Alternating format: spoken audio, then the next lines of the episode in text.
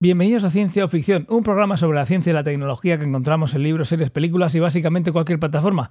Yo soy Ángel, estoy aquí de vuelta y hoy están conmigo Fernando, Tomás y Rey. ¿Qué tal? ¿Cómo estáis? Muy bien, tío. Preparado. ¿Preparado? ¿Hoy cómo vienes? Preparado para defender el capítulo 7, que me parece que voy a ser el único que lo defienda. No, no creo. ¿O ¿Tomás? Sí, sí, ¿O sí, sí? sí, sí, sí que puede ser, sí. Pero igual si he dicho yo algo a- ahora, Os voy a retratar a los tres. retratado.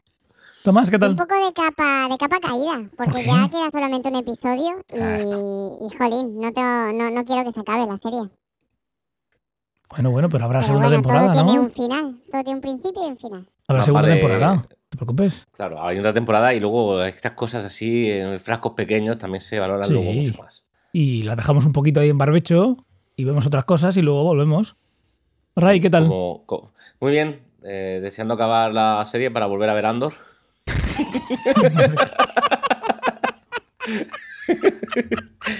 No, no, muy bien, la verdad, con, con muchas cositas encima de la mesa, pero Ay. contento y con ganas de grabar. Muy bien, pues, pues vamos allá directamente, sin, sin más tapujos. Empezamos. Empezamos y vamos a, a empezar como siempre por el primer episodio de los dos. Estamos en el 7, para que estén un poco despistados, esto es full, full spoiler. Vamos a ver de cabo a rabo el episodio y vamos a empezar por el 7. Espera, matiza full spoiler porque después digo cosas que me las recortas. Tiene que ser full spoiler de la obra que se ha proyectado en televisión. spoiler de la serie. Exactamente. No puedes hacer spoilers de El Mandalorian, por ejemplo. No, a mí me habéis recortado cosas de la serie que no eran ni spoiler. No. Bueno, un Has, poco sí, has hecho, un has hecho proyecciones hacia No el entremos en ese debate, venga, va- vamos a continuar. No, no, si entramos, lo has sacado tú. Contenido del episodio que estamos hablando. No se puede hablar de Andor, no se puede hablar de, de otras. Yo creo que está fácil. ¿Sí o no? Venga, Soy Joder, rubio. intentaré. es verdad, es que es rubio. Yo el también. único que tiene problema con eso es Tomás. Yo también, aunque no se note, yo soy rubio. Vale, pues vamos al lío.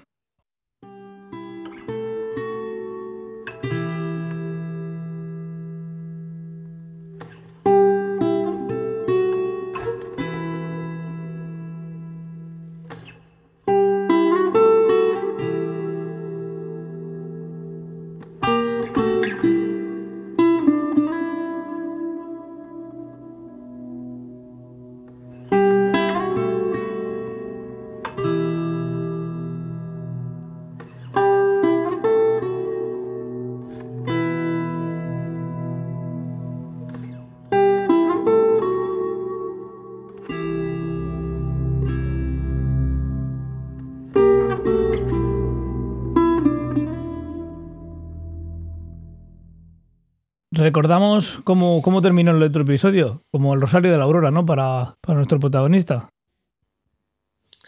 Bueno, acabó, acabó con cierta, con cierta herida, con cierto agujerito. Un contratiempo Un en una pelea con una estaca y empezamos viendo a, a Ellie en lo que parece ser un sótano de una casa, eh, pues intentando ver qué puede hacer para, para que Joel siga, siga, siga esta temporada con nosotros, ¿no? Sí. Sí, y él le dice que, que se pire, que, que le abandone y que vaya con el hermano, ¿no? Eh, porque como que lo ve muy negro ya. Que es que todavía no se ha dado cuenta de que es su padre, ¿eh? es que seguimos con las mismas. ¿Cómo voy a dejar a mi padre? Pues él sigue sin enterarse, es el único que no, que no se ha enterado todavía. Bueno, la verdad es que no lo tiene que estar pasando bien tampoco, lo está viendo todo muy negro y, y de alguna manera pues intenta, yo qué sé, ¿sabes? Eh, que, que ella se salve. Ella sola ahí tiene pocas, pocos pisos de, de sobrevivir, con lo cual... Y ella quiere intentar todo lo contrario porque recordemos que, que su mayor miedo es quedarse sola. Entonces no quiere vivir en esa, en esa situación. Sí, Sí, eso ya no nos dijeron específicamente en el anterior. Y bueno, ya sabemos algo muy, muy importante de, de esta. de todas las decisiones que vaya a ir tomando Eli con el, con el transcurso de, de- de los episodios. Cada decisión, pues, eh, si su mayor miedo es quedarse sola, pues ya nos lo dejaron claro. Y no era spoiler. No. Es el nuevo Antonio, ¿eh? Sí.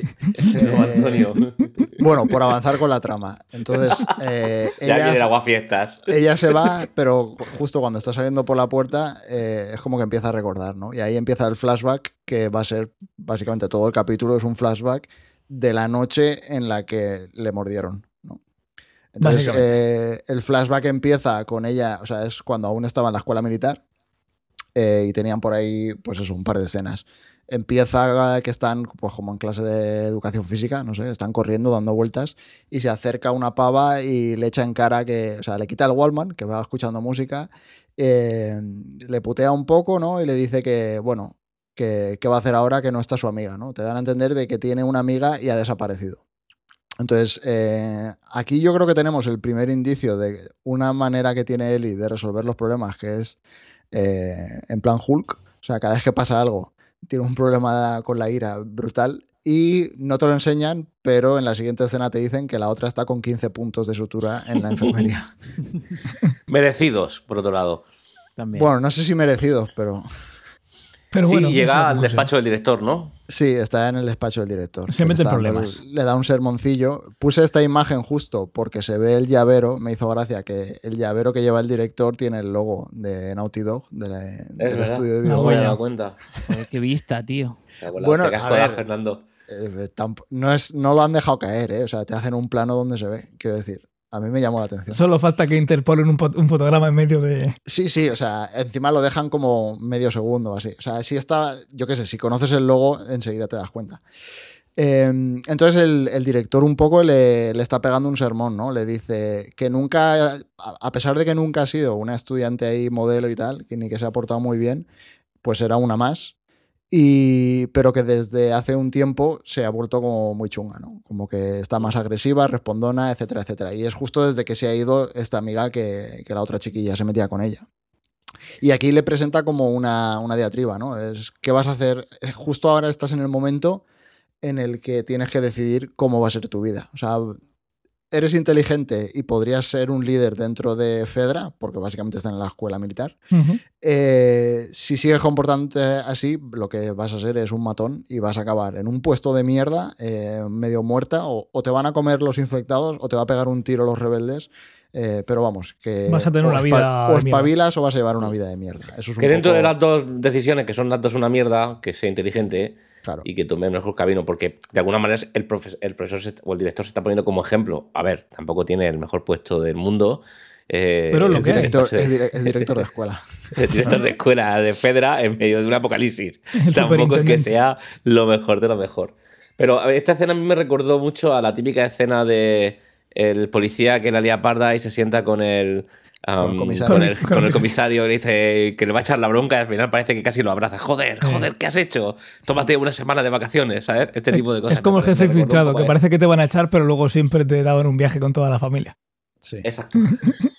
Exacto. Como ves, Fer, ya estamos empezando a darle al, al episodio desde bien temprano. Y bueno, eh, le deja un poco caer esto y ahí es como que Eli recapacita y dice, vale, pues igual debería de empezar a espabilar.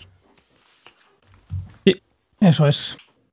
Y luego vuelve a su, a su habitación después del sermón es ya por la noche y está durmiendo y entra alguien por la ventana. Entra alguien por la ventana, parece que es como que le va a atacar o algo así, ella se despierta eh, alterada con el cuchillo, le pega una leche a la, a la, persona, la tira al suelo, enciende la luz y resulta que la que ha entrado en la habitación es su amiga, que se llama Riley. No sé si aquí lo dicen o lo dicen un poco más adelante, pero bueno, la llamaremos ya por su nombre.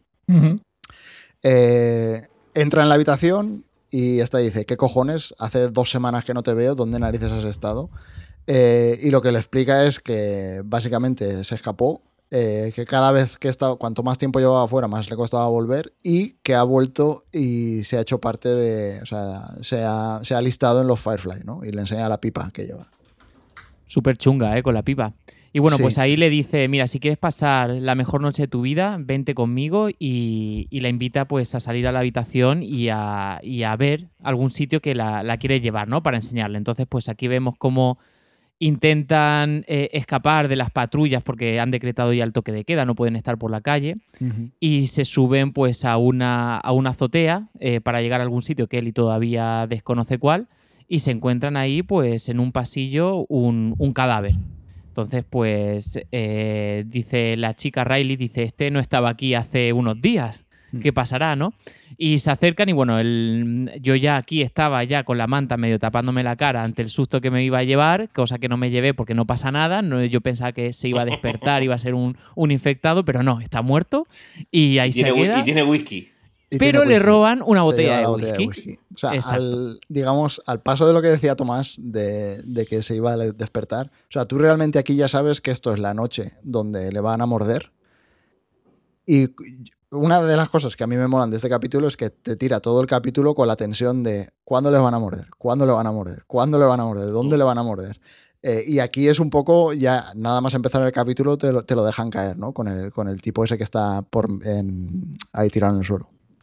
Yo no recordaba Yo nada. no lo vi tan tenso, hecho. ¿eh?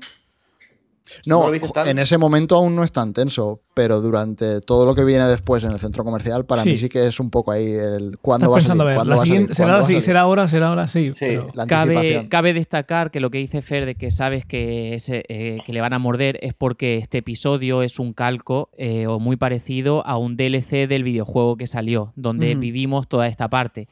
Todavía ya en la serie, el que no haya jugado este DLC no sabe eso hasta que un poco más adelante sí que Riley le dice que vamos a un centro comercial. Y recordemos que en, en el capítulo 2, creo, fue cuando dijo Ellie, le comentó a Tess, creo que se llamaba, Sí, le dijo que era en un centro comercial donde le habían mordido. Entonces ahí ya te empieza la tensión del espectador que no ha visto el o no ha jugado al videojuego. Ya. Yo no, había, yo no jugué a este DLC. Yo no tenía eh, ni idea de, de- esta historia. Eh, y es, es verdad lo que dice Fer. Es decir, es tan, es tan previsible y son conscientes de que es tan previsible todo lo que va a pasar que juegan con esa previsibilidad para darte un montón de momentos donde, eh, hostia, ¿qué pasa ahora? Hostia, que no, hostia, que sí.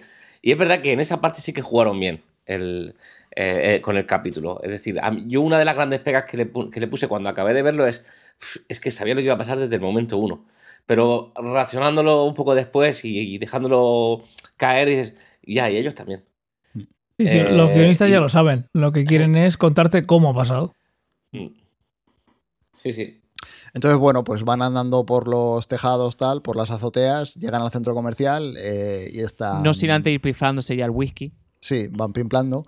Ahí Ri- Riley le dice que no, pasan por un sitio con apartamentos que lo han Fedra lo ha, lo ha vuelto a abrir para porque viene más gente, etcétera, etcétera, y ven el centro comercial, ¿no? Y le dice, "¿Cómo coño vamos a entrar ahí?" Y dice, "Bueno, realmente si estuviese lleno de infectados, ¿por qué se puede entrar tan fácilmente, no?"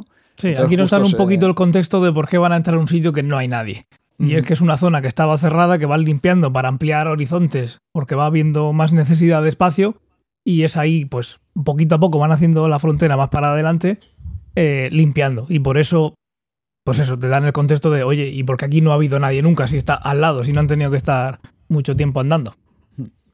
Entonces, bueno, se cuelan en el centro comercial eh, y esas ellos son las, las imágenes que teníamos ahí a continuación. Cuando Riley eh, le da la corriente porque hay electricidad, o sea, no, no, no ha cascado. Básicamente lo que te cuentan en la historia es que cuando acondicionan los apartamentos esos que están justo enfrente, pues como que la electricidad va para todo el bloque. Y entonces justo el centro Mm. comercial pues también tiene electricidad. Y el plano, Eso. buenísimo. El plano es muy está- chulo, sí. De el todo plano y la fotografía. Y cómo se enciende, todo, a mí, a mí me gusta mucho. Sí. Y Desde el básicamente... momento ay, sí. que, perdona, desde el momento que le dan la iluminación, todo lo que es la, eh, la fotografía, la luminosidad del centro comercial está Sí. muy, muy guay. Muy conseguido. Sí, sí, Sí. totalmente. Y bueno, pues eso es. Le dice Riley que van a pasar una noche en el centro comercial y que le va a enseñar todas las maravillas del centro comercial. Eso es un poco, eh, digamos, la motivación de ir al centro comercial. Un viaje al Cogí pasado. esta imagen porque es la primera vez, o de las primeras veces que yo recuerdo que veo una serie en, en, en Estados Unidos y las tiendas de los centros comerciales son tiendas que conozco. Food Looker está en todas partes y Spirit, o sea, Spirit es la chaqueta que llevo yo todos los días. O sea, entonces me hizo mucha gracia. Yo no la conocía la segunda Footlocker, sí, pero, pero, pero Speed no. Sale Woman Secret también. Sí, también Sí. sale Woman Secret, que creo que es la siguiente imagen que teníamos por ahí. Sí, de hecho, Eh, destacan eh, en, la- en las tiendas, eh, la- claro, las tiendas están todas desvalijadas y, la, y Eli dice Qué curioso que zapatillas es una prioridad Sí. y habían otras cosas que no recuerdo lo que eran, que, que estaban, bueno, no tan desvalijadas. Hmm. Eh, en fin, Sí, prioridades. de- justo la de Woman's Secret, de ropa interior, tal, esa no estaba tan desvalijada, pero las de, las de deporte, zapatillas y tal, todas estaban, estaban ya saqueadísimas. Ahí no había para lootear. Sí. Antes No, de esto, he de decir, porque yo creo que es importante y lo comentaremos, no sé si después de este, cuando acabe este capítulo o cuando acabe, cuando acabemos con el 8 al final, no sé. Es eh, nada más empezar, eh, digamos, toda la escena del centro comercial de que le dice que van a ver todas las maravillas, suena música de los 80. Entonces, para mí eso fue otro, digamos, otro puntito de sabes que algo va a pasar. O sea, la serie cada vez que suena música de los 80 significa que hay problemas. Entonces es un poco jugar, siguen jugando con la anticipación de que les va a pasar algo. Eh, Bueno, pero ya lo sabes de todas sí, maneras. sí, ya lo sabes, Sí. pero es- digamos que es como un puntito más. Pero sí, sí. Eh, Cualquier input suma. Y la imagen esta de ella arreglándose el pelo, porque aquí también como que te dan a entender de que Ellie está enamorada de, de Riley. Para, Sí. Entiendo que es la primera pista, o no sé si es la primera pista, pero vamos, es como una de las primeras pistas visuales de lo que va a pasar luego. Sí, que se está preocupando por cómo, cómo se ve. Sí. Y nada, empiezan a hacer, tiene como una lista de cosas que quieren hacer, de varias, no le hace spoiler, le va llevando de una a otra. Bueno, para Ellie todo es nuevo, no, no- Ellie no sabe nada y Riley tiene como un, como tú dices, un enumerado de cosas con las que la quiere sorprender y que pase la mejor noche de su vida, que es el planteamiento. Entonces, bueno, la primera eran las escaleras mecánicas estas, luego van al tío vivo, eh, que aquí también hay otra serie de planos de ella mirando, o sea, de las miradas que se echa tal, de que, vale, está enamoradísima de ella, por si no te habías dado cuenta al principio, eh, hay una serie de escenas, o sea, de planos ahí que te lo dejan caer, luego van al fotomatón, eh, que es la otra imagen que teníamos por ahí, que se hacen las fotos y acaban un poco como lo siguiente es el arcade, ¿no? Van al- a las recreativas, que se ponen a jugar al Mortal Kombat 2. El- la máquina del Mortal Kombat que ya la vimos en el capítulo 2 o 3, en el 3. Mm. En el 3, antes de, de llegar a casa de, De- Bill, ¿no? de Bill en una pared. Se ve en un, en un Quizá mi memoria me falla, que es muy probable porque yo estoy cascado ya. La edad. Pero yo, la, la edad, en, en, ah, en el capítulo 3, lo que yo había entendido es que ella nunca había podido jugar al Mortal Kombat. Eso es lo que yo entendí, sí, que nunca había jugado. Porque Entonces, como que decía, chocó. no, mi amiga me dijo que no sé qué, tal y cual. Pero sí, bueno, no sé. referencias a, a esto, ¿no? Seguramente. Bueno, tremendo arcade, por cierto. Ah, y, ah, bueno, y tengo que decir una cosa más. Yo en este de No aquí me no sé si creo- lo tengo, tengo que mirarlo. Sí, tengo en este de aquí. El- lo que pasa es que solo so- la máquina que tengo yo son solo tres botones y no es que esté Ah, muy en pensada para. Creo que tenías seis No está pensada para, para juegos de, de combate. Algún día le, le añadiré algún botoncito más. Tienes que actualizarla. Lo que, lo que no me creo, lo que no tiene. No, que actualizarla no, tengo que mejorar lo que, lo que puede ser. Bueno, añadir más botones, imagino, y este tipo de cosas. ¿Por dónde iba? Eh, Que no lo te que creo crees. que falla en este episodio y que pues, a mí echa por tierra el episodio y toda la imagen bonita Ala. es que sean capaces de hacer fatalities sin haber jugado antes. Tío, los, los listados de fatalities no son fáciles, todos lo sabemos. eh, no salen a la primera y no me creo que, que sea capaz. Además, vi dos fatalities. Riley Dos ha jugado distintos. antes. O sea, además lo sí, dijo pero que había digo- estado jugando. Sí, pero no para hacer fatalities. ¿Cuántas horas hace falta para hacer fatalities? Hombre, alguna más, no sé, a mí me costó aquí. Yo no hace mucho A tiempo no ver, juego si al te Mortal dicen Kombat, cómo se hace, lo haces. No. Sí, pero normalmente no es tan fácil. Primero saberlo, que ya es, es su rollo. Normalmente son combinaciones de teclas bastante, bastante largas. ¿Puede ser, Ah. Ray, que seas un manco y creas que todo el mundo tiene ese nivel? Yo lo que os propongo es que hagamos un, un Un stream de- con el Mortal Kombat y Aquí veamos detrás. si soy un manco o no. Lo hacemos aquí detrás. vale.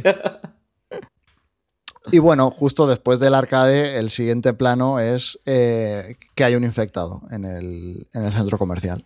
Eh, te enseñan cómo, no sé dónde está, no sé si es en un cine o... Está o- lejos. o No es que ellas sí. lo vean, sino que Exacto. está, O está sea, en otra es como que la cámara se aleja de donde están ellas. Sí, y se va hace varios traveling. Sí. Mm.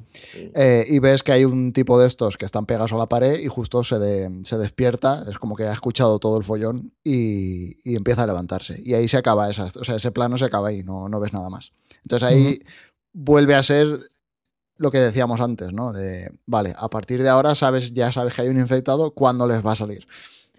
yo a partir de aquí, cada escena que salía, siempre me estaba fijando en, la parte de atrás de los personajes. Siempre, pues aparecía por ahí, siempre, siempre. Estaba más, centrado en eso que en lo que te estaba contando la serie. Era, lo que querían, en el fondo. Estoy convencido por los, planos y todo esto. Y esta imagen, yo tengo otra duda, y volvemos al que estoy cascado.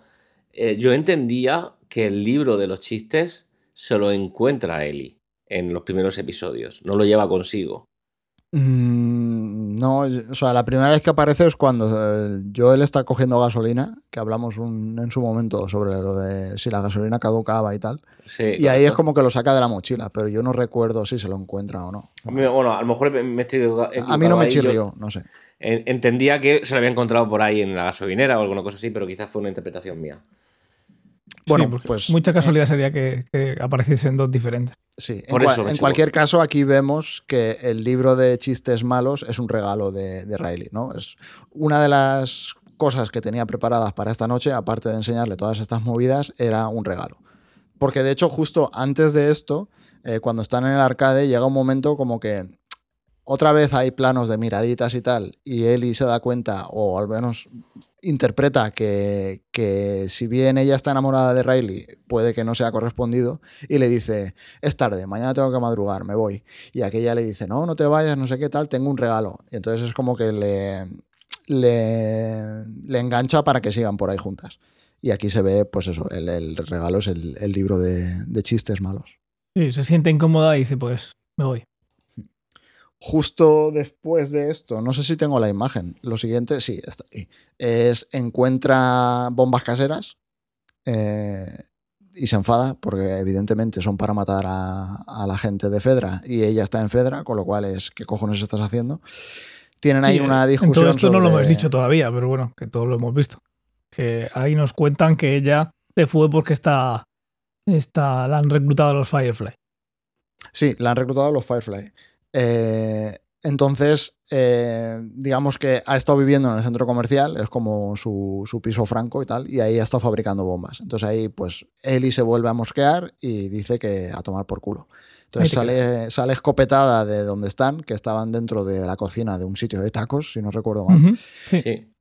De hecho, le dice que, que, no se vaya, que se espere, que es su última noche aquí, porque aparentemente al día siguiente pues se va, se va a ir Riley con los sí, Firefly, Eso es la siguiente imagen, lo tenía. Ah, vale, vale, perfecto. Sí, justo saliendo de lo de los tacos, la siguiente imagen es ahí como en una zona abierta y ahí están discutiendo lo que decía Tomás, que, que se va, que le, le, desplazan a no sé qué ciudad, no me acuerdo qué ciudad era, y que era su última noche, ¿no? Sí, le dan el dramatismo de, mira, lo que no, no si te vas ahora se acabó. Puede ser que no nos volvamos a ver. Sí. Y entonces, bueno, pues ahí está Eli le dice que, bien, que si lo que quería era despedirse, pues adiós, muy buenas, y coge y se pira. Cuando está saliendo del centro comercial, es como que le da pena eh, dejar así la relación tal, entonces se gira y vuelve a como a entrar. Y cuando entra están ya las luces como apagadas y tal, y escucha gritos escucha gritos y se piensa que le está pasando algo a Riley. Entonces echa a correr. Ella y, y nosotros. Claro, todo el mundo se piensa, evidentemente, te piensas que le están atacando. Entonces ella echa a correr y entra como, no sé si es una tienda de disfraces de Halloween o el pasaje del terror o lo que sea, es algo pues con, de sustos. Y justo era pues como una pirula que tenían ahí de decoración, que era un esqueleto que chillaba. Una hmm. tumba, un esqueleto, algo así. Estos típicos de, Halloween que ponen en las puertas de las casas que se van moviendo cuando pasa alguien. Entonces, bueno, entra ahí, ahí. Es otra vez que te pensabas que pasaba algo malo y no pasa nada. Y entran, eh, hacen las paces en cierto modo, ¿sabes? O sea, en plan de, vale, te vas a ir, eh, pues bueno, eh, no, no hace falta que estemos enfadados. Se ponen a bailar, que es la imagen que tenía ahí con las dos caretas. Y, que no sé, yo aquí pensé si tenía en preguntaros si tenía algún significado que ella tenga esa careta o algo. No, es calco del DLC porque se ponen también estas caretas. A mí me dio eh, canguele también ver ahí al payaso este mm, bailando. O sea, Tomás, lo tuyo empezó a ser de, ir al médico, ¿eh? De hecho... ¿Seguro que eres Tomás y no eres Antonio? En la imagen, de hecho, detrás hay como un payaso grande que quiero recordar que tenía una boca grande y era como un túnel, donde el túnel en lugar de una puerta, pues tenía como flecos. Eh, sí, em, en la boca tenía como flecos que era la entrada del túnel. Ahí estaba yo todo el rato pensando que por, ahí, iba a aparecer el infectado ese que iba a salir ahí. Estaba, en serio, yo me pasé todo el capítulo con la mantita así. que de hecho mi mujer me sacó una foto y os lo tengo que pasar. Hostia, como la podemos compartir aquí ahora. Pásamela y la estaréis viendo ahora en el podcast en, en- si miras en vuestro teléfono o le, voy a el escribir a mi lo que mujer, a sea. ver si lo ve y me lo manda. Y si, y si la pasas ahora, pues también la, la pongo por aquí, si puedo.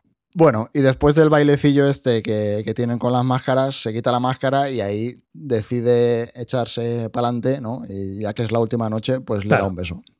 A lo que me queda dentro, Exacto. Le da un beso y la otra pues se lo devuelve. No resulta que también le gustaba. pues ya está. Es que es un mundo muy solitario. Entonces, ¿para qué se va? Bueno, de hecho Eli le dice, no te vayas. Y él le dice, vale. Entonces es como que aquí en este momento ha decidido dejar los Firefly y no abandonar a Eli. Para más drama. Para más drama. Claro, porque, Porque, dices, lo me voy a ir igual. siguiente, porque lo siguiente que pasa después de este beso y de decirle que no le va a abandonar es que por fin, después de 40, Tomás. 40 45 minutos. Y ya pegué el salto. Exacto. Aparece el infectado, entraba como un elefante por una en una cacharrería y les ataca. Y Tomás diciendo, ¿lo veis? ¿Lo veis? Lo llevo diciendo Sabía 45 que iba a minutos". pasar. Nos dio la Aquí ya me impresión. quité la manta, porque ya el susto ya me lo llevé, entonces ya me quité la manta y ya pude disfrutar el capítulo. A mí me dio la impresión que durante todo el capítulo nos mantenían en tensión con el ya verás qué susto nos dan, ya verás qué susto nos dan en mil situaciones distintas y realmente cuando sucede no está, no, lo hacen creo que intencionadamente suave aposta.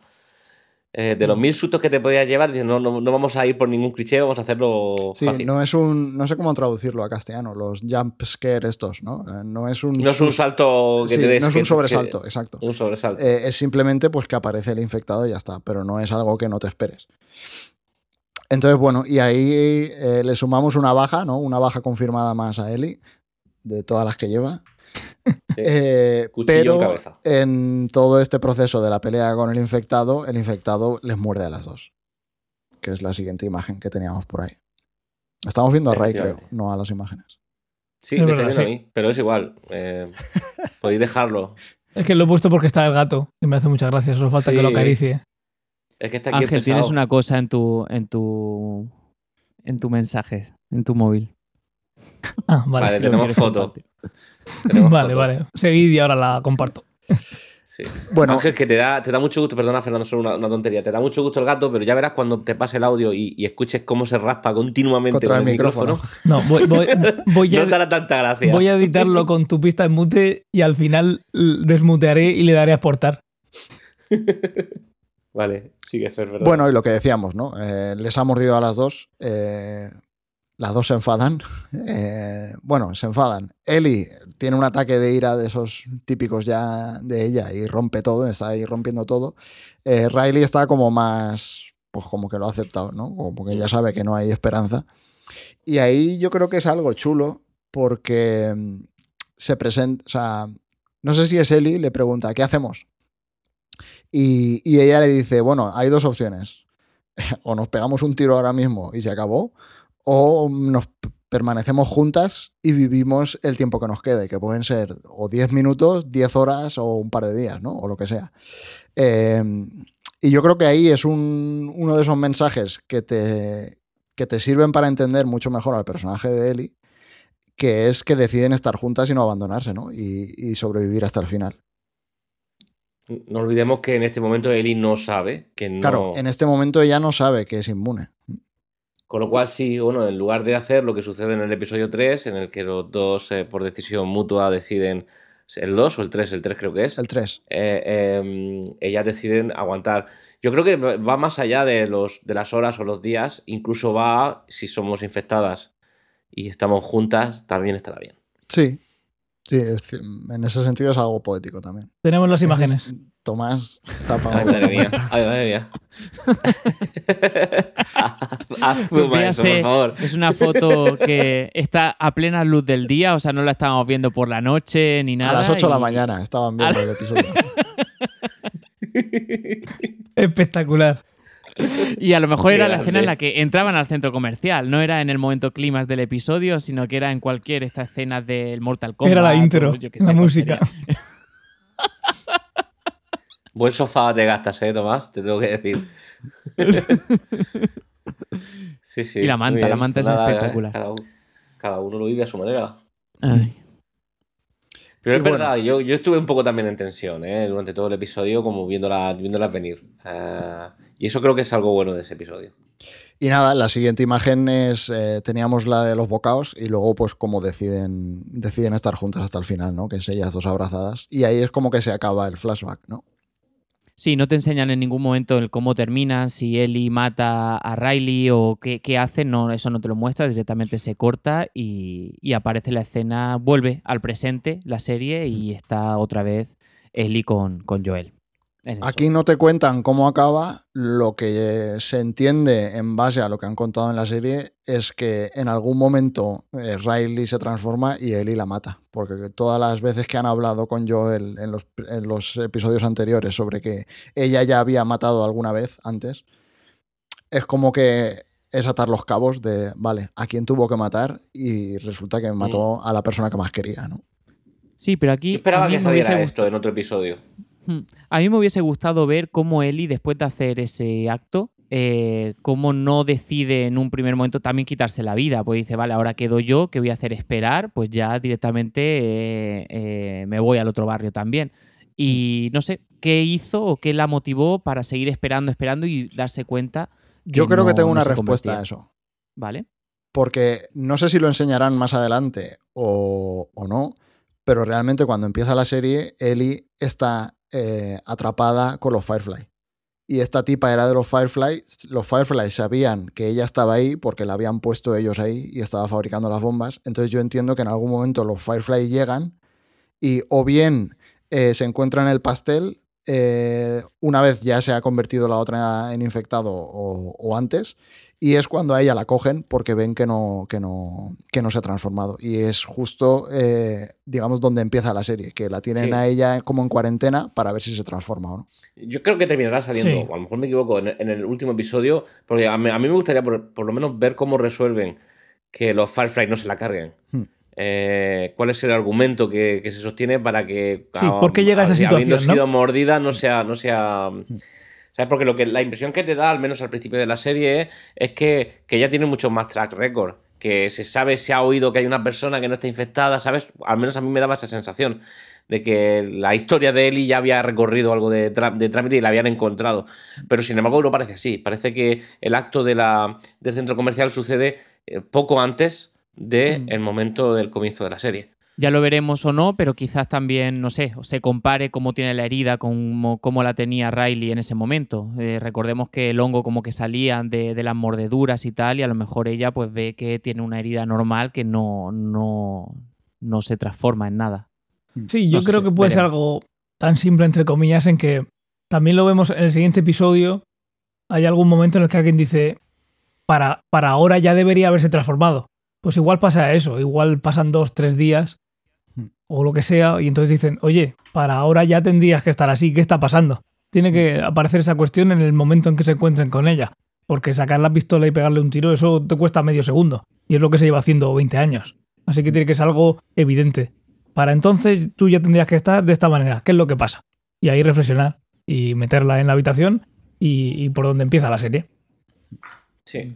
Para mí, concluyendo con este episodio, no, me parece un mal episodio. Espera, espera, lo cerramos, que queda solo un Ah, vale. fotograma. Eh, volvíamos al presente, que es lo que ha dicho antes Tomás, creo. Eh, justo ahí se acaba el flashback y al volver al presente, eh, pues es justo, todo esto ha pasado mientras ella estaba abriendo la puerta de donde estaba con Joel y es como que aquí decide de, no, mira, o sea, yo no soy una persona que abandone a la peña. Entonces se pone a buscar por la casa y encuentra aguja e hilo y le cose la herida, le cose Sí. la herida a Joel y ahí es donde se acaba el, episodio. Sí, ahí Sí, sí. verdad, no me había, no me había acordado, no me había acordado que quedaba esta parte. Sí, lo que te quería, lo que quería decir es que no, no me parece un mal episodio. De hecho, si yo viera este episodio por separado con respecto al resto de la serie, podría decir que me, que- que me hubiera gustado ba- bastante. Sin embargo, hay una cosa que no me gusta mucho de, cómo han. Es decir, estoy a tope con el concepto de esta serie es una serie de personajes. Lo compro. Eh, y de hecho me gusta. Ah, incluso con ciertos altibajos en la historia principal versus historias ah, adyacentes o paralelas que, que- que aportan valor, pero que se salen. Yo, después del, del momento del episodio anterior, a mí no me venía bien tener un episodio entero de, No me venía de- bien, eso me de flashback. No sé si me, si me explico. No era el momento. No digo que no esté mal el episodio, simplemente creo que a nivel estructural no era el momento de que me contases eso. Me tenías que contar otra cosa. Y esto funciona en ocasiones bien. A mí, en este caso, en la serie, no me ha funcionado tan bien. Lo que no sé es dónde lo hubiese metido, si no lo meto aquí, ¿sabes? O sea, si querían contar la historia del DLC, que es la historia Mm. de cómo, de cómo le muerden a, a Ellie, mm, Pero mira, muy fácilmente, en- en- al fi- eh, después del octavo episodio. Quiero decir, En eh, el eh, el- entre el sexto y el séptimo, entre el sexto y el octavo, hay una historia que está pendiente. Con una cosa que está pendiente de que se solucione. Al final del octavo no hay nada pendiente. Quiero decir, sí que hay pendientes cosas, pero no hay nada que te sujete mucho. Ya, No, y además que el entonces la episodio- peña, Ujú. yo qué sé, yo creo que hubieses tenido el mismo problema. Hubieses dicho, vale, y ahora me cuentas esto en vez de contarme cómo siguen Ya. después del octavo. La cosa es que yo coincido plenamente con Ray. Creo que si lo hubiese metido en este capítulo, quizás lo hubiese acortado un poco. Yo me quedé con la sensación de, vale, estoy viendo otro flashback, pero no me causó la misma satisfacción que, por ejemplo, con el flashback, el capítulo entero del flashback de Bill y, y Frank. Frank.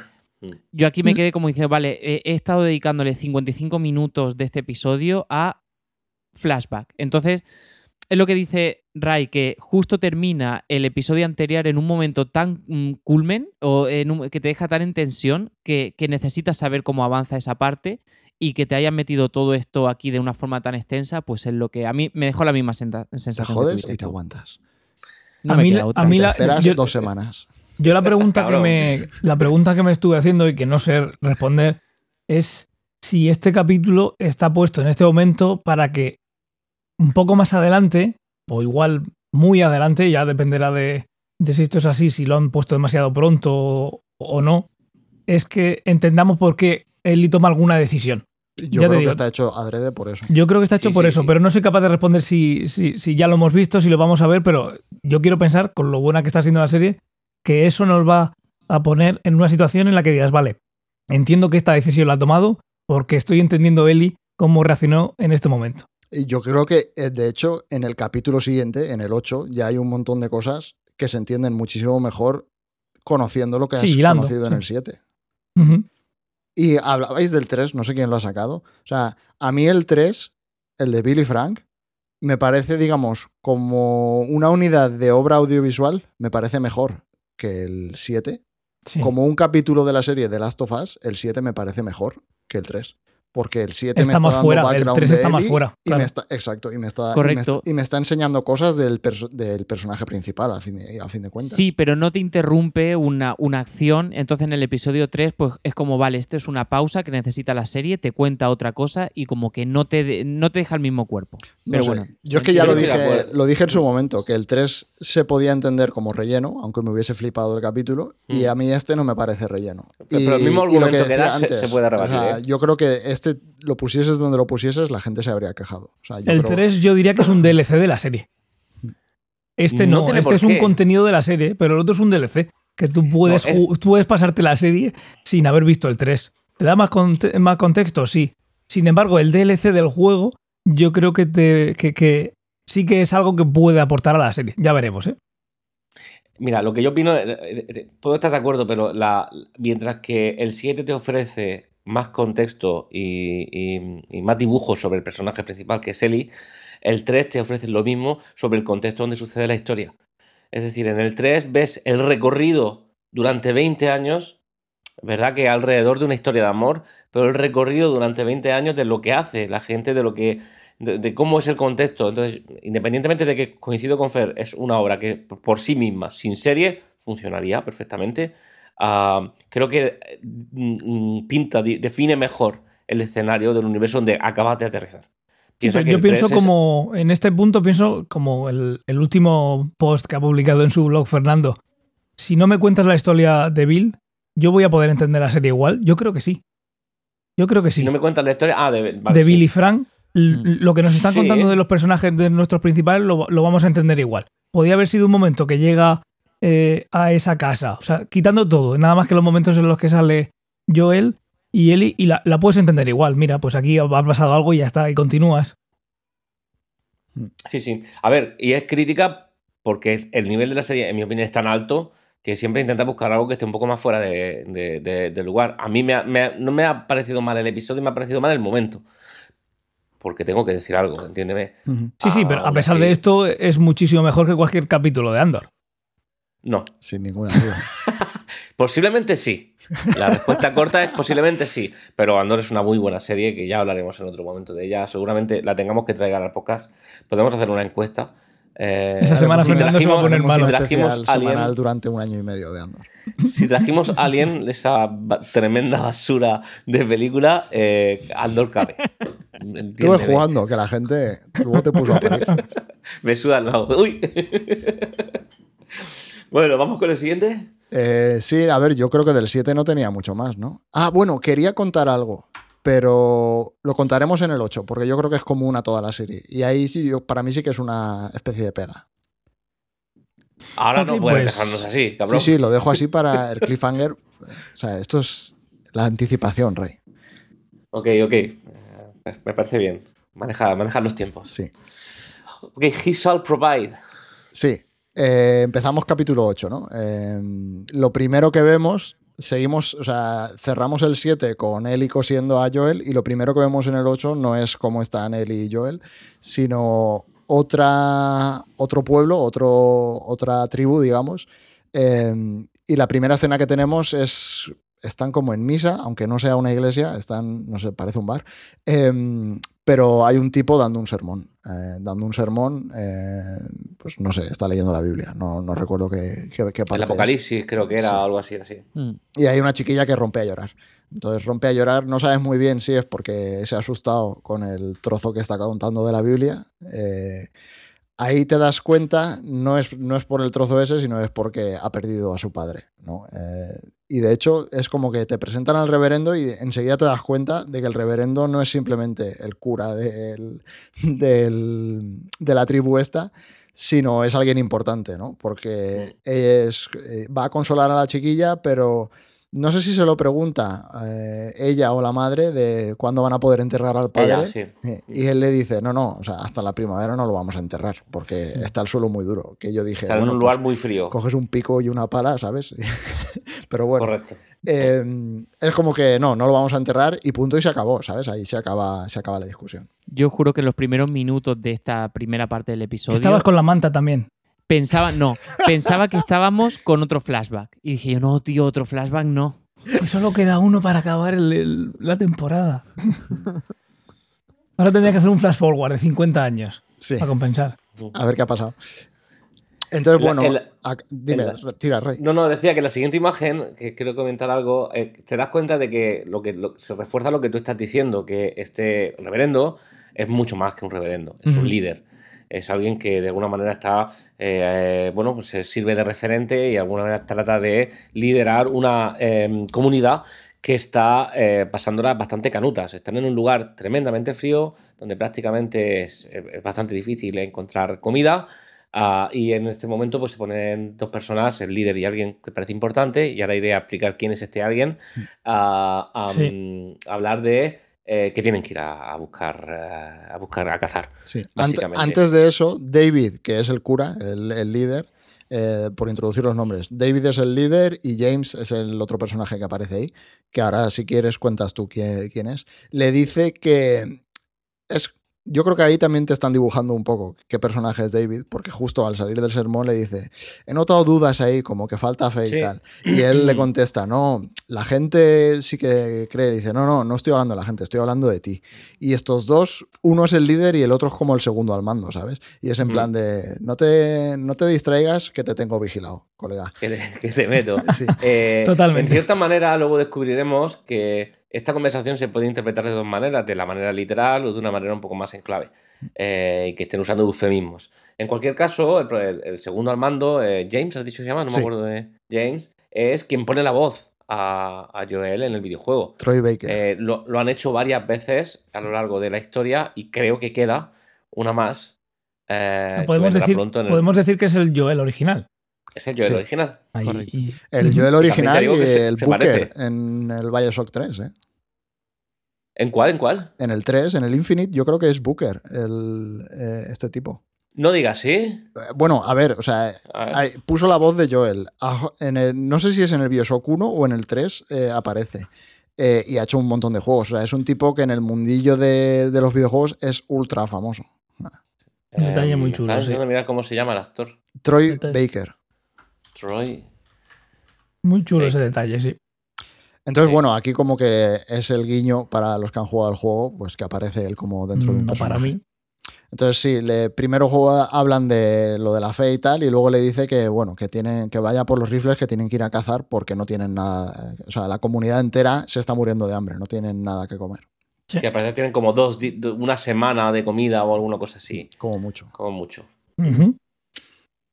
Eh, salto a, volvemos ahora ya sí, Tomás eh, empezaría a dar palmas, me imagino, eh, a la casa tanto. donde están Eli y Joel, ¿vale? Aquí es cuando Joel, eh, Ellie se está comiendo un trozo de carne seca y de alguna manera intenta que, bueno, es un detalle de come, no te mueras. Sí, le intenta dar agua y aquel no puede ni tragar. O sea, está súper pálido, blanco, blanco de cojones. Parece que tiene fiebre. O sea, tiene todos Tiene los pinta síntomas. de tener una infección de Exacto. caballo. Tiene todos los síntomas de tener una infección que flipas por la herida. Eh, entonces, bueno, pues eh, digamos, hay un par de escenas ahí de ella intentando cuidarle, pero básicamente cuando se come la carne que decía Ray, parece ser que es ya lo único que les queda. O sea, quedan un Mm. par de trocitos de carne, entonces ella sale a, a- a- a cazar, a intentar conseguir comida. Eh, se encuentra un ciervo y por primera vez eh, vemos aquí otra baja confirmada de, de, de Eli. Eh, esta vez sí, el rifle parece que funciona y le pega un tiro al ciervo y se lo, se lo carga. Se lo carga, pero no muere en el acto. O sea, es como que. Lo, exacto. Hiere Sí. de muerte, pero el, el ciervo sale corriendo, ¿no? Entonces ella va, eh, va a perseguirlo para pues, pa- cogerlo, ¿no? Necesita la comida. Hay un pequeño guiño porque antes de, de disparar al ciervo, Eli Se cuando va spoiler. buscando... No, no, no es spoiler, ¿eh? Por eso me he esperado hasta este momento para poder decirlo. Pero eh, cuando sale a cazar, lo primero que ve y lo primero que quiere cazar es un conejillo blanco que sale. Entonces va persiguiendo al conejo, incluso lo llega a apuntar, pero el conejo se escapa y no puede cazarlo. Es un Yo- pequeño guiño a una escena del videojuego donde sale un conejo blanco en donde sí que Eli eh, pues lo mata de un flechazo. Entonces, pues no sé. mm, Lo han decidido omitir aquí y, y han puesto pues la caza del ciervo. Eh, Me gusta cómo juegan al final, porque es como has jugado al videojuego, eh, sabes que es lo que viene, viene la escena del conejito. ¿Estás preparado para ella? Pues toma, te jodes. que además, en esa escena, por lo, por lo que vi, es como ha hecho Tomás con una flecha, no lleva. Es una flecha, sí. No lleva sí. un rifle esa- como eh, y- y Bueno, si lo tienes que matar de igual un disparo o una flecha, al final el conejo. Aquí va con arco ella en el juego. Y te quería destacar también aquí la escena en la que está con el rifle, que viene, viene una imagen rápidamente, que es el momento en el que Joel le está enseñando a, a Ellie a disparar eh, con el rifle dos o tres capítulos antes. Hay un momento en el que ella toma aire, cierra los ojos y parece que sigue mentalmente todos los pasos que Joel le había enseñado a la hora de disparar. Y me pareció bonito. Sí, como su padre le enseñó a disparar. Exacto. Entonces, bueno, va persiguiendo al ciervo, pero lo que ves es que no es ella quien encuentra al ciervo, sino que lo encuentran David y.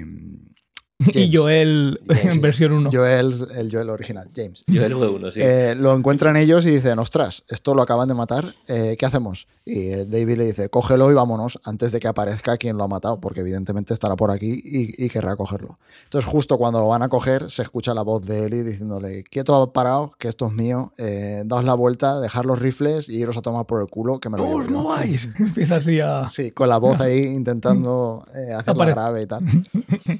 Sí, e- ella, en este momento, el reverendo em, David eh, intenta explicarle que no, que no dispare, que somos una pequeña comunidad, tenemos hambre, etcétera, etcétera, te podemos dar algo a cambio y automáticamente, de manera instantánea, ella responde medicinas, Mm. que exactamente pasa, este, este diálogo pasa exactamente igual en el, en el- en el juego también. Entonces, bueno, entran a un momento de negociación en el que eh, David le pide a James que vaya por un bote de eh, Penicilina. penicilina, ah, y negocian pues una parte del, del ciervo para ellos y otra parte para, para Ellie. Y mientras ellos dos se quedan esperando, ella con absoluta desconfianza. Ah, De hecho, Este James le, o sea, el reverendo le dice a James, venga, vea por penicilina, pero el otro se queda mirándole, como diciendo, ¿cómo que vaya? Y le dice, oye, no te estoy hablando en clave. O sea, te estoy diciendo Te que estoy diciendo vayas verdad. a por la medicina y vengas. Entonces Correcto. ya el otro, Aquí yo creo que hay algo que se nota, o al menos yo creo que está hecho adrede, que es como que David en todo momento las decisiones que toman no son las de simplemente vamos a intercambiar cosas. Es como que está, desde ese momento en el que se ven, está intentando convencerla de que se vaya con ellos de que Sí, pero- nosotros somos un grupo, eh, tú estás sola, vente, eh, no sé qué, no sé cuántos. De hecho, yo creo que en ese momento empieza a intentar captarla para su grupo. Mm. De hecho, las miradas que se echan las vamos a ver en la siguiente escena del el por qué se pegan esas miradas. Eh, hay una cosa que dice después el reverendo que le daremos sentido a lo mejor a estas miradas de Mm. desconfianza y decir cómo que me vaya a ayudarla, ¿no? La, la clave que, que- que el espectador recibe aquí antes de, de que se sientan a hablar es que tú sigues pensando que es un reverendo, por defecto una persona con nobleza, vengo a ayudarte. eh, Mm, mm. Sí, yo sí que es verdad que tiene ese doble rasero a la hora de quizás ser muy, muy mm, a- a- mm, directo en la forma de hablar, pero no sé, a mí me da la impresión de que, de que pretendían hacer esto. Yo creo que desde el primer momento el personaje, o al menos yo, vi algo oculto, algo raro en ese personaje. O sea, Mm. Ves que no es simplemente un curita. O sea, bueno, o depende de qué imagen tengas mental de los curitas. Eh, Claro, es que te iba a decir Lo que, veremos es más que a lo mejor podrías tener también esa imagen de Eh, un cura. bueno, sí, de hecho se parece mucho a la imagen que yo tengo de los curitas. Entonces, eh, pero yo creo que sí, que tiene una parte ahí oscura que te, eh, te lo van dejando caer desde la primera escena. O sea, desde la escena del sermón, ahí es como que hay algo raro. Eh, yo creo que cuando intenta convencer a Ellie también deja caer algo raro y justo mientras ellos están esperando, que es un poco la imagen que teníamos ahí, están hablando eh, y David es como que se introduce, ¿no? Le cuenta quién es, eh, le cuenta que tiene en la comunidad, le cuenta que es un reverendo, pero que se hizo reverendo después del apocalipsis, que antes era un profesor de matemáticas. Ahí es cuando te, se te ve que. Ya Se ve que, vale, puedo haber tenido otra vida en la que igual no soy tan bueno como Es que la cuanto imagen más, que te haces en cuanto la más cabeza. cuenta, peor. Sí. Claro, bueno, es parte del A episodio. mí esta también. escena me, me gustó muchísimo. Pero Sí. también él, Ellie, él es muy buen actor, ¿eh? Cuanto Sí, no, más cuenta, Ellie se va relajando más y estamos viendo cómo entra dentro de esa, de esa conversación más amigable, más relajada. Ya Ellie deja de estar tan tensa con el rifle, etcétera. Sí, sí, entra en la dinámica que él quiere que entre, que es conversación suave, tono neutro, eh, una visión de un reverendo, todo sucede por un motivo y tal. y cual. Exacto. Y Cuando saca lo de todo entonces- sucede con un, por un motivo, Sí. es cuando te dice. Y le Empiezas dice a guiñar otra, los ojos. ¿Qué dices? No sé qué tal. Y aquí le dice, sí. eh, todo sucede por un motivo. De hecho, hace- resulta de que. resulta que, claro, en, Pues no que. en nuestro grupo no hay comida, entonces hace unos días mandé a gente a un pueblo a por comida, mandé cuatro personas y volvieron tres. Eh, el que no volvió tenía una hija de tu edad, no sé qué tal, y los que lo mataron era una chiquilla y un, y un, y un tipo. Justo Fíjate la tú. chiquilla igual que tú. O sea, además dice que forcejearon con ellos, el adulto resultó herido y además es que el adulto pues iba con, con una niña, ¿no? Entonces ya la Ellie pues se pone en, en alerta, en alerta Exacto. máxima. Hombre, Justo en ese momento el David le dice, porque James ya ha ido y ha vuelto, ¿no? Y está Sí. apuntándole a Ellie con una pistola, aunque ya no se había dado cuenta. eh, le dice que no le apunte con la pistola, que le dé las la medicinas. medicina. Eh, y ella coge la penicilina y sale escopetada de allí. O sea, se- sin ciervo ni pollas. Se va con las medicinas y huye. Mm. Eh, una escena que me imagino que Tomás cerraría los ojos. No, Ah, no, ¿no? no, no, la verdad es que no. No, fíjate que con lo aprensivo que soy, no, no lo vi. Me quedé Bueno. pensando en otra cosa que os voy a compartir ahora cuando Yo- termines de narrar esto. bueno, Yo la escena es ella el- llegando a casa sí. y le pone la inyección de penicilina justo en toda la herida. Yo No, y viendo además- el, el paralelismo eh, en YouTube de escena con escena con la, con la serie, en YouTube han pixelado esa zona, pues como entendiendo de que eso Mm. puede ser, a la gente le puede dar aprensión. De hecho, Eli lo verbaliza, que era lo que os iba, os iba a decir. eh, verbaliza y dice, hostia, ¿dónde, dónde inyecto esto? Dónde pincho, no? Entonces, vosotros eh, lo hubieseis pinchado ahí, es decir, ¿dónde se pincharía esto? Porque a lo mejor tú piensas, bueno, pues si yo hubiese estado ahí, Al además de que yo quizá, bueno, yo creo que en estos momentos, pues a mí me pasa con mi hija, En ¿eh? el corazón, Eh, ¿no? Como Pulp Fiction. Hay cosas que te, eres más aprensivo, pero que le pasa a un ser querido tuyo y te envalentona y te da igual, ¿no? Quizás aquí reaccionaría de esa manera, pero yo no lo hubiese pinchado ahí. A lo mejor lo pincho aquí en el brazo o en el En el glúteo. culo. pero ¿dónde se pincha eso? Mm, a Yo tengo la misma duda no que tú. tengo ni puta idea, quiero decir, yo no soy médico. No, Eh, yo lo pincharía supongo donde que siempre te pinchan a ti. intraven- intravenoso, ¿no? Claro, intramuscular. La cosa es eh, si, si, si puede, si tiene un sentido de urgencia, si ante una situación así de, de riesgo extremo, pues decir, pues mira, pues si luego aquí, aunque sea peor, va a ser más rápido. Yo creo que no, ¿eh? Yo creo que eso. lo Yo creo que tiene en que el ir al riego sanguíneo. Pero y va al riego sanguíneo y no ya lo sé. está. No, Pero vamos, ante la duda en el ojo, Quieren Hagamos una al corazón. como si fuera adrenalina Claro, o igual. epinefrina. Y luego ya del corazón para todos lados. Hombre, Claro, el corazón bombea. en, en un segundo, ¡pum! Ya está, Exacto. curado. Y Así bueno, le, le pone la inyección y la siguiente escena ya no es con. O sea, aquí te quedas con. Te vuelven a dejar un poco Sí. esperando a ver cómo, cómo va a salir esto. Y te vas al pueblo de, de David y, y- y James, ¿no? Entonces, la siguiente escena es. Eh, pues en la casa comunal, esta donde cenan todos, están preparando la, preparando la cena y aparece un tipo con una bandeja de carne eh, la pone encima del contador y la, la que está haciendo la cocina le dice, ¿qué es? Y le dice, ciervo. Eh, Sí, dice venado. Venado. preguntas. eh, entonces, entonces, bueno, No va a ser brócoli. sí. Aquí es Claro, pues, ah- como otra pista de que no están comiendo ciervo, precisamente. O Yo aquí fue cuando mi mujer dijo, hostia, hostia, es que es como en el videojuego. Y digo, pero es que yo no me acuerdo. Y se pone, ¿no te acuerdas de nada de lo que, de lo que pasa en este contexto en el videojuego? Y le digo, no, no, no, de nada. Y se pone, vale, vale, pues no te digo nada. Yo aquí, pues, pensaba, ¿por qué se miran de esa manera? ¿O por qué preguntan qué es esto? O sea, yo digo, ah, bueno, pues a lo mejor es venado o es, yo qué sé, mm, otra cosa. como es rata. No. O paloma. O conejo. A ver, blanco. yo a estas alturas, después de ver lo chungo que era el David y tal, es una puta secta católica de caníbales. O sea, Yo, tío, o sea, no, no, no caí. O sea, fíjate que, o sea, no, no me dio esa sensación en ningún momento. ah, ya te digo, es que Tú, no. tú hubieras ver, caído no la secta. Lo de los caníbales, o sea, no, no, no caía en eso. No sé, yo te hubieran cogido de- la sexta. Sí, después de todo lo de no tenemos comida, no sé cuántos, no sé menos, eh, no sé, yo sume ahí a cabos. No. Sí, No sí. sé. También es verdad que entre morirte y comerte el cuerpo de una persona, pues yo que sé, hay un debate interesante. Hmm. Yo prefiero no morirme. De hecho, en la, Eh, si- pero... No, no, sigue, sigue. de hecho, en la siguiente escena, pues se ven ya todos en el comedor, ya David está ahí, el reverendo también. Eh, no me acuerdo cómo se llamaba. ¿Cómo se llamaba? el David reverendo? es el reverendo. David Ah, vale. sí. David y James, vale. Eh, están todos ahí. Y a mí, fíjate, aquí lo que más me llamó la atención, bueno, están todos comiendo. Eh, cuando él llega, estaban como iniciándose para comer, pero no habían empezado. Y es en el momento que él llega, se sirve su plato, se sienta, bendicen y ya empiezan todos a comer. Me fijé en que el plato que tiene David es mucho más cuantioso que el que Sí. tiene el resto. Sí. Pero luego ves en otras, eh, otros personajes que aparecen ahí que tienen el mismo plato que David. Así que no. mm, Ahí ya pensé, vale, no es el típico líder que todo para mí y para vosotros jodéis y, y- y poca cosa, ¿no? Yo Pero que hay dos, hay dos detalles ahí. El primero es que cuando entran con el ciervo, eh, la chiqui, o sea, es como que todo el mundo ya sabe qué ha pasado porque el James había ido a por las medicinas, entonces es como que había contado que se habían encontrado a la chiquilla y tal, y todo el mundo sabe que son los que han matado al padre de, de la chiquilla de este poblado.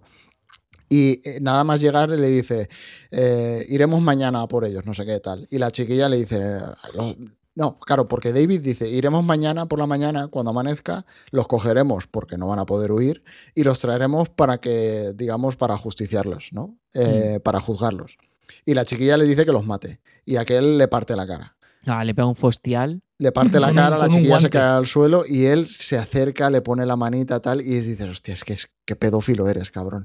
Em, De manual. sí, es una posición dominante absoluta. Te meto Sí. fuego y además estás a mi, a mi servicio. sí, es manipulador, eh, agresivo etc- y con una chiquilla, ¿sabes? Y nadie dice personaje. nada. Y ¿eh? nadie dice nada, nada. O sea, todos se quedan mirando callados, etcétera. Ni siquiera Cualquiera. James, que es como el segundo al mando, o sea, se calla, mira el plato y tal. Y luego es eso, bendicen, se ponen a comer. Y yo creo que aquí hay otro cierto detalle que a lo mejor a la gente se le ha pasado por alto, que es que la chiquilla que se está comiendo a su padre, eh, ahí hay un plano que no cogí la captura, eh, pero de él mirando a la chiquilla, de David mirando a la chiquilla, y hace como una medio sonrisa en plan de te estás comiendo a tu padre. Hmm. Hilándolo con la conversación que tienen al principio de la- del capítulo eh, James y David, cuando David le dice no estás confiando, yo lo que entendí es que el no confías o no veo fe en ti, etcétera, etcétera, es, es que nos vamos a comer a su padre. Eh, la chiquilla quería que lo enterrasen eh, y, y- y él decía que no, no era momento de enterrarlo porque El el suelo suelo está, está muy duro, duro. muy- está, está muy duro. Sí, claro. Joder, es que no hay excusa la peor, peor macho. excusa, o sea, que dices, tío, que existen los picos, ¿sabes? es que le dice a la que no, pero si es que mi padre quería que lo incinerase. Y dice, no, No. tampoco. Lo vamos No a puede poner ser. con perejil. No puede ser. Y luego hay otro planillo por ahí también, que es James comiendo, pero que es como que está, ha pinchado un trocito de carne y se queda un, como medio segundo mirándolo antes de metérselo en la boca y tal. O sea, yo creo que ahí son, es que son todo pistas visuales de que se están comiendo gente. Sí. Y luego hay diferentes comportamientos, gente que come con ansiedad y que le da igual, y gente que es mucho más aprensiva y que está comiendo Sí. como con otro ritmo. Y... Y yo creo que eso también es una pista de que no todo el mundo sabe que están comiendo personas. Eso es algo que luego, un poco más adelante en el capítulo, te lo cuentan, ¿no? Que, que no lo saben todos. Molt bé. Pues de aquí saltamos al día siguiente eh, por la mañana. eh, se despierta, se despierta Ellie. Parece que Joel está mejor, pero sigue estando ahí como medio inconsciente. Parece que tiene fiebre incluso. Le pega otra inyección, eh, le vuelve a pinchar en la herida y, y sale, sale a darle de comer al caballo. Y justo cuando sale a darle de comer al caballo, ve como unos, o sea, lo típico, ¿no? Está por la calle, ve que hay un montón de pájaros que echan a volar y dice, ¿qué ha pasado? Entonces se acerca y ve que están llegando los, eh, pues el David y compañía a, a- a buscarles. Aquí yo creo que hay una cosa chula, que es que Joel, eh, no, Joel no, eh, James eh, intenta convencer a David de que dejen escapar a la chiquilla, ¿no? De, no, no la cojamos, o sea, vamos a matar al tipo que ha matado a nuestro compañero y a ella dejarla, de- de- dejémosla ir porque no ha hecho nada. Eh, y le tira como dos argumentos. El primer argumento que le tira es, eh, bueno, no sé si es el primero o el segundo. Eh, uno de los argumentos es que es otra boca más que alimentar. Que dices, a ver, se están comiendo a la gente. O sea, ¿por qué cojones quiere coger a otra chiquilla? Eh, y el segundo argumento, cuando ve que ese no. Bueno, no me acuerdo el orden, pero cuando el primero no funciona, le dice el segundo, ¿no? Y, eh, uno es que igual, que es otra boca que alimentar, y otro es que igual Dios eh, prefiere que la chiquilla se muera, o porque él le dice que no va a sobrevivir sola. Entonces dice, bueno, igual es el deseo divino, ¿no? Es Uf. el destino y tal. Y Ahí, aquel le, vamos, le pega una mía. mirada y le dice que, que su puta madre, que no, que aquí se hace lo que él dice y van a coger a la chiquilla y se la van a llevar. ¿Qué sabrás tú lo que dice Dios? Exacto. Estando yo. Estando yo aquí, claro. Entonces, bueno, Eli lo- los detecta, ¿no? Se, se da cuenta de que, de que están yendo a buscarles, vuelve corriendo y le pone el cuchillo a Joel, le da el cuchillo a Joel, le, le- le- le despierta, le dice que, que no, que no se duerma que, y que si entra alguien en esa habitación que no sea ella, que lo mate. O sea, tal cual. Mm. Me gustó mucho la escena, ¿eh? El momento en el que ella toma la determinación de, ok, tengo que hacer algo, tengo que alejarlo de Joel, ah, voy a prepararlo, entonces baja, le pone el cuchillo, le dice no te mueras, sube, mueve el armario para ocultar la entrada de la puerta y sale en otra dirección con el caballo para llamar su atención y llevarlos por otro lado. Sí. Eh, Sale por ahí, eh, hijos de puta, no sé qué tal, le empieza a pegarles tiros y echa a correr, ¿no? Y entonces ellos se van con, e- se van con ella en vez de, pues en vez de encontrar a Joel. James, eh, ¿es James? Siempre se Sí. me olvida. Sí, James, sí, sí. Estoy mezclando nombres ya. Eh, le pega un tiro al caballo para haber dejado parapléjica a Eli, también te digo, porque la hostia que se da es tremenda. Es un Pero bueno, Christopher Reeve. Los chiquillos son de goma, ¿no? Es verdad que lo que hace aquí James es irse por otro camino, eh, intuir por dónde va a aparecer ella corriendo con el caballo, posicionarse con el rifle eh, bien puesto y disparar en el momento adecuado. Ah, hay que especificar que ningún caballo fue herido en esta escena. No. De hecho, no sé si Era un habéis visto- carricoche, lo he Era un visto. carricoche con forma de caballo y luego un poquito de efectos especiales. Sí, está guay. Sí, la verdad que está guapo. A menos Eh, 20 grados, ¿eh? Estaban grabando a menos 20 grados. Poco me parece. Total, que se carga el caballo, pues Eli se ha dado la hostia que flipas y está en el suelo, no está inconsciente, pero no sabe básicamente dónde está. Se acercan todos menos, menos David, que aún no ha llegado, y están los cuatro o cinco tipos que van con él, eh, se ponen alrededor de ella y le dicen, mátala, mátala, mátala, mátala. Y él Mm. coge el rifle y le va a pegar un tiro. Y yo Sí. creo, aquí he leído mucha gente que decía que estos eran unos cabrones y la querían matar por vengarse del otro. Y yo creo que aquí hay otra visión, que es que quieren salvarla. O sea, saben que si va al pueblo o se la va a comer o este hijo O de peor. puta se la va a follar. O sea, O peor, sí. Mm, Me parece demasiado. La segunda versión, aunque puede tener sentido, la veo demasiado. bueno, para mí No, tiene sentido. Igual vivir al- ahí no es lo mejor que te puede pasar. No, ellos Claro. no, aquí, aquí no hay bondad. Aquí lo que hay es un- dos, dos personas que han matado a su colega y se merecen el No sé. mismo. el Para mí mismo- tiene sentido ese, o sea, co- hilando con la escena anterior de que él está intentando convencer de que a la chiquilla no se la lleven al pueblo, para mí es lo que le da sentido a esta teoría y yo creo que es así. O sea, yo creo que eso está hecho adrede eh, en plan de que querían piedad para ella y que no acabase con- en el pueblo con ellos. puede ser, ¿eh? Como opción es válida, yo creo que esta gente lo que quiere es cargarse a quien, se ha, a quien ha matado a su Yo lo interpreté más así, sí. Mm. Siendo la niña, que se supone que no ha hecho nada y ha sido el adulto, yo, yo estoy con Fernando. Yo, ¿Hay más puertas o más ruedas? Hablemos de esto. Yo estoy conmigo. Yo estoy conmigo. He de decir que en esta captura, en esta imagen, a mí personalmente este tipo no lo conocía. Supongo que será un actor súper reconocido. Yo es que para estas cosas sabéis que no valgo. Pero a mí me, me- me encantó el tipo cómo actúa. Eh, y, y esta imagen me parece brutal. Porque tiene esa. eh, tiene una cara como de medio satisfacción con su trofeo encima. ¿Sabes? De ya verás tú la que voy a liar esta noche. ¿Qué ganas tengo? si le estás dando la razón ya, Fernando. No, ¿por qué? No sé, dicho así. No, no, él, él va a disfrutar. No, yo lo que digo es Ah, que ¿De los qué va a disfrutar? Hombre, el, el- este tío es un pedo. Eh, vamos, radicalmente. Eso no significa que los otros la quisieran matar por salvarla del pedo. Vale, vale. Lo Pues- que pasa es que la querían matar porque es, es ella y, y Joel habían matado a su colega. Ahora, que este, es un- este Sí, tío es un vale, pedo es algo que, que se sabe, mm, vamos, desde lejos. Vale, vale, vale. Bueno, justo cuando el otro iba a matarla, aparece David y pega un tiro al, al aire para evitar que la maten, la coge, se la lleva, le dice, vale, vosotros dos coger el caballo y nos lo llevamos y el resto de los que estábamos por aquí, si tanta venganza que queríais, pues buscar a, a Joel, eh, no da el nombre, pero bueno, es a, a Joel, eh, y cargároslo. Entonces justo esos, esos son las siguientes escenas, de ellos buscándolo por el pueblo, entran, un tipo entra en la casa y ve que hay un armario ahí movido y tal, y dice, ah, va a estar aquí. Efectivamente, eh, mueve el armario y eh, baja al sótano. Eh, no puse la captura, pero se ve la cama donde estaba Joel y afortunadamente Joel se ha despertado y ya no está en la cama. El tipo entra buscándolo y pues Joel aparece por detrás y le pega una puñalada al cuello y se lo carga. Brutal. Hmm. Sí. Bastante, sí, bastante brutal. De hecho, la escena es bastante gráfica. Y yo además cuando te lo muestran bien vas viendo cómo, cómo anda el tipo este y, y se ve el hueco del que va a salir. tú tú Sí. ves que está ahí, dices, Joel se ha metido ahí seguro. Pero el tipo este no, no se da cuenta. Como sabía que iba a aparecer Joel, no, no estaba tapado con la manta No, aquí. ahí se tapó. Exacto. Es decir, que se Eh, recupera. iba a aparecer el bueno, iba a aparecer el bueno. Eso no da. Eh, en ese caso da no hay miedo. Claro.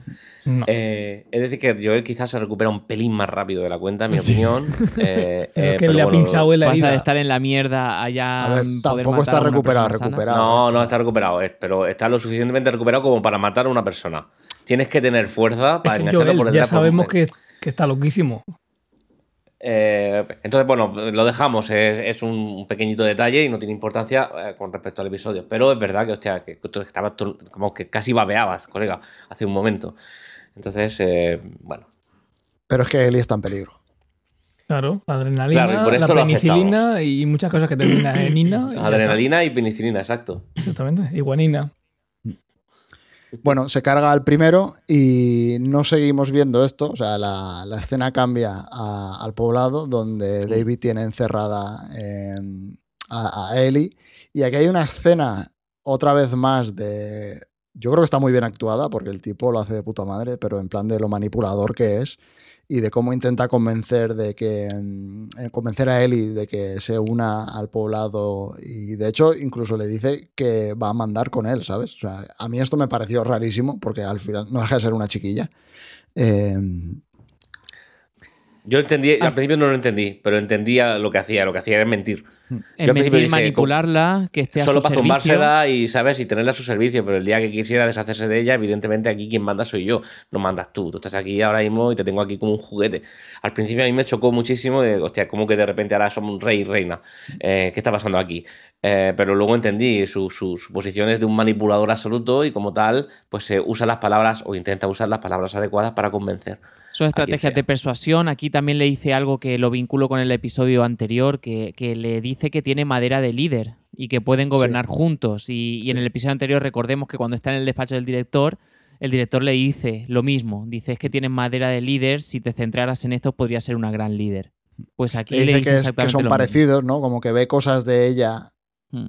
en él mismo, o sea, en su personalidad, o no, al revés, ve cosas de él mismo en la personalidad de ella, etcétera, de somos iguales, no sé qué tal, le está intentando manipular. Sí. Ella incluso le pregunta por, por Joel, eh, por qué va a pasar con él, y dice, no, Si yo les soy su líder, si les digo que dejen de, de perseguirle, le dejarán escapar. Mientras no se meta con nosotros, no va a haber ningún problema. Yo creo que esa frase también está muy bien tirada de mientras no se meta con nosotros, no habrá ningún problema porque la cara que pone ella es en plan de, Buah, es que no va a dejar.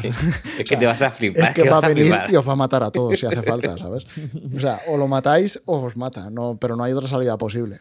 Sí, pues además le dice, dice, si quieres lo dejamos escapar, que se vaya, pero tú te quedas aquí con nosotros y la mirada es, no, no, si lo dejas escapar, va a venir y te va a reventar la cabeza. Sí. De, hecho, esto hila perfectamente con la siguiente escena. Con la siguiente escena en la que, bueno, se va a pensar perfectamente quién es Joel y, cómo, cómo, juega. Ha cogido a los dos que quedaban, eh, a uno lo tiene atado en la chimenea y al otro en un, sillón. Eh, le pega una puñalada en, el, en la rodilla y le hace la jugadilla ¿no? del mapa. De señálame dónde estamos y dónde hay que ir y se lo voy a preguntar al otro y como no me digáis lo mismo, la voy a liar. Sí, dice, más te vale que me señale el mismo punto. en, esto, eh, en este punto Joel parece Terminator. A mí me recuerda, o sea, es... Hmm es un objetivo, me da igual lo que se ponga por delante, no voy a dudar ni un segundo en conseguir lo que quiero. Es un Terminator. al tipo que está en el sillón le, le ha partido la, o sea, le ha pegado una paliza que flipas, le pega la puñalada, le retuerce el cuchillo en la rodilla, no sé qué tal, hasta que le señala dónde, dónde está. Creo que es la siguiente imagen, ¿no? Lo del mm. mapa. Sí. Le señala esta imagen eh, pasó lo mismo, o sea, esta imagen, quiero decir, esta escena de señalar un punto del mapa pasó en el episodio 4, creo que fue, con eh, los ancianos que se encuentran en, la, casa, en la cabaña, en mitad de, la nada, ¿no? Y, pero ellos también es verdad que lo tenían más difícil porque ellos tenían que señalar con el dedo. Aquí vemos en la imagen que tiene que señalar con un, un cuchillo ensangrentado, cosa que el segundo, cuando tenga que señalar al mismo punto, lo va a tener un poco más fácil. Sí. Claro, claro, esto lo, esto lo pensé, la marca del cuchillo la vas a tener. Y luego otra cosa que pensé es cómo de difícil tiene que ser señalar con un, cuchillo en la boca un mapa que no estás sosteniendo tú. Ya ves tú. es que tienes que ir un poco para la izquierda. Y con la tensión del momento que tienes que estar temblando. por eso, por eso, que su, te clava un cuchillo en la rodilla. O sea, que es lo de menos el mapa. ¿Qué más da? Total, que le señala y lo siguiente que hace es matarlo. O sea, le, pega una puñalada en todo el pecho y se acerca al otro. Y el otro empieza a insultarle y tal, no te voy a decir nada. Y dice, no, no, no hace falta que me digas nada. me, fío, completamente de lo que me ha dicho el otro. Y coge una tubería y le, revienta la cabeza. Claro, de hecho, cuando, cuando le mató al primero y se va a acercar al segundo, le, yo pensé, ¿para qué le matas? Ahora el otro sabe que si, le si te dice la verdad, le vas a matar igual. ¿Para qué lo hace? Entonces ya cuando Joel verbaliza, dice, sí, no hace falta. Si ya me he creído al, al primero pero, pero vamos, la hostia que le pega con la tubería. Qué bestia, ¿eh? Qué animal. En fin. totalmente. Y bueno, aquí volvemos la siguiente escena, volvemos con Ellie, eh, que sigue encerrada y vuelve a aparecer el David, le lleva la comida y tal. Y justo cuando Ellie está acercándose a ver la comida, ve que al fondo está de la agachada.